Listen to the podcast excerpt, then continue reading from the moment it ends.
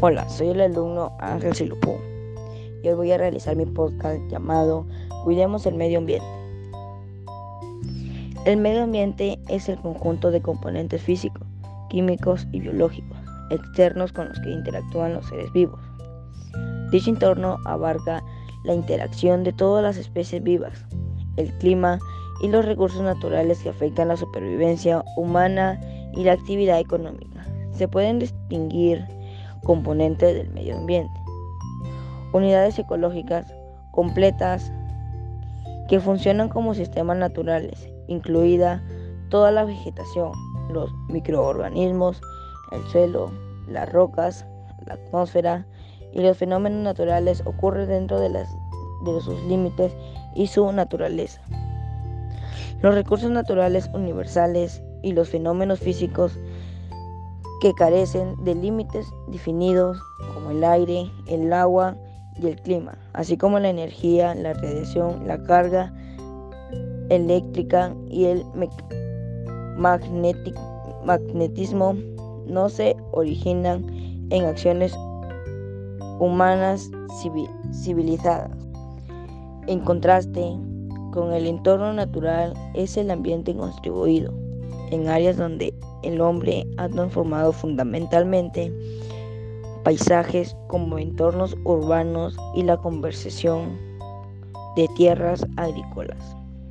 El entorno natural se modifica enormemente de un entorno humano simplificado. ¿Eso qué nos quiere decir? O sea, que o sea, nosotros debemos ser más, más ordenados con nuestras cosas, así como somos ordenados en nuestra casa, debemos ser ordenados con el ambiente.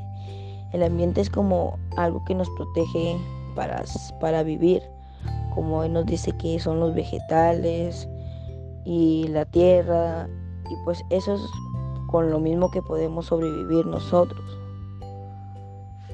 Y debemos, debemos cuidarla para que así podamos evitar enfermedades, más por los niños que ellos son los que sufren más. Adelante.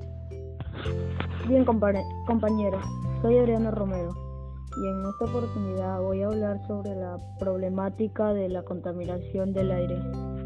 El problema principal identificado es que muchas personas alrededor de todo el mundo respiran aire contaminado, ya que el aire contiene altos niveles de contaminación para, para ellos es importante reducirlos. También sabemos que la contaminación del aire puede aumentar el riesgo de las infecciones respiratorias, enfermedades cardíacas y cáncer de pulmón. Tanto la exposición a corto o a largo plazo y a, la contaminante del aire se asociado con impacto adverso a la salud impacto más severo afectan a, los, a las personas que ya están enfermas, como los niños, ancianos y a los pobres que están vulnerables, ya que ellos son los más apuestos a contraer algunas enfermedades respiratorias. Por otro lado, debemos que tener en cuenta que esto es, afecta gravemente por, por ejemplo, el cambio climático, la, distancia, la distancia, disminución de la flora y fauna. Frente a esta problemática, se incentiva globalmente a la industria y a todos nosotros a reducir y, reducir y reciclar lo que utilizamos a diario. Adelante mi compañero. Bueno compañero, soy el alumno Johan Xavier Rosas Estrada y voy a hablarles sobre las causas y consecuencias de la contaminación del aire. Cuando nos preguntamos por la causa de la contaminación del aire, lo primero en que solemos pensar es en la clásica imagen que muestra una capa de niebla tóxica sobre el cielo de las grandes capitales del mundo. ¿La has visto? Sin embargo, es un tema muchísimo más complejo y en el que intervienen factores como los niveles de combustión, los procesos industriales, la quema de combustibles fósiles, entre otros. Además también tenemos lo siguiente.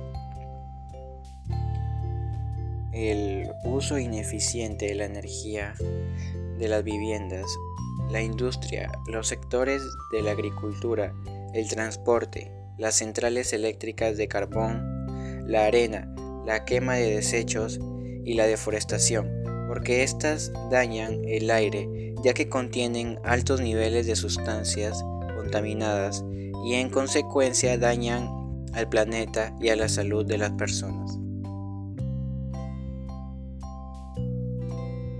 Ahora, las consecuencias de la contaminación del aire pueden aumentar el riesgo de infecciones respiratorias, enfermedades cardíacas, accidentes cerebrovasculares y cáncer de pulmón.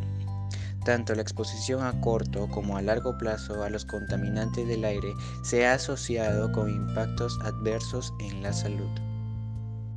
El aire contaminado también puede deteriorar la salud de animales e incluso a las plantas. Otras consecuencias son 1. Las lluvias ácidas, cuando ciertos elementos químicos reaccionan en la atmósfera con el vapor de agua y forman ácidos o mezclas corrosivas que luego caen a la tierra con la lluvia. 2. El deterioro de agua. La contaminación del aire incide sobre la del agua, ya que ésta al evaporarse y precipitarse, entra en contacto con los contaminantes atmosféricos. 3. Daño en la capa de ozono. En las capas superiores de la atmósfera se halla la capa de ozono, que nos protege del impacto directo de los rayos solares. Ciertos gases reaccionan con él y agujerean la capa protectora. 4 y último, la última consecuencia, el efecto invernadero. La presencia de ciertos gases pesados en la atmósfera constituye una barrera química artificial que impide una porción del calor terrestre irradiar hacia el espacio, haciendo que aumente la temperatura mundial. Adelante, compañero. Bueno, continúo con algunas soluciones ante este problemática. Usar bicicleta en vez de autos públicos.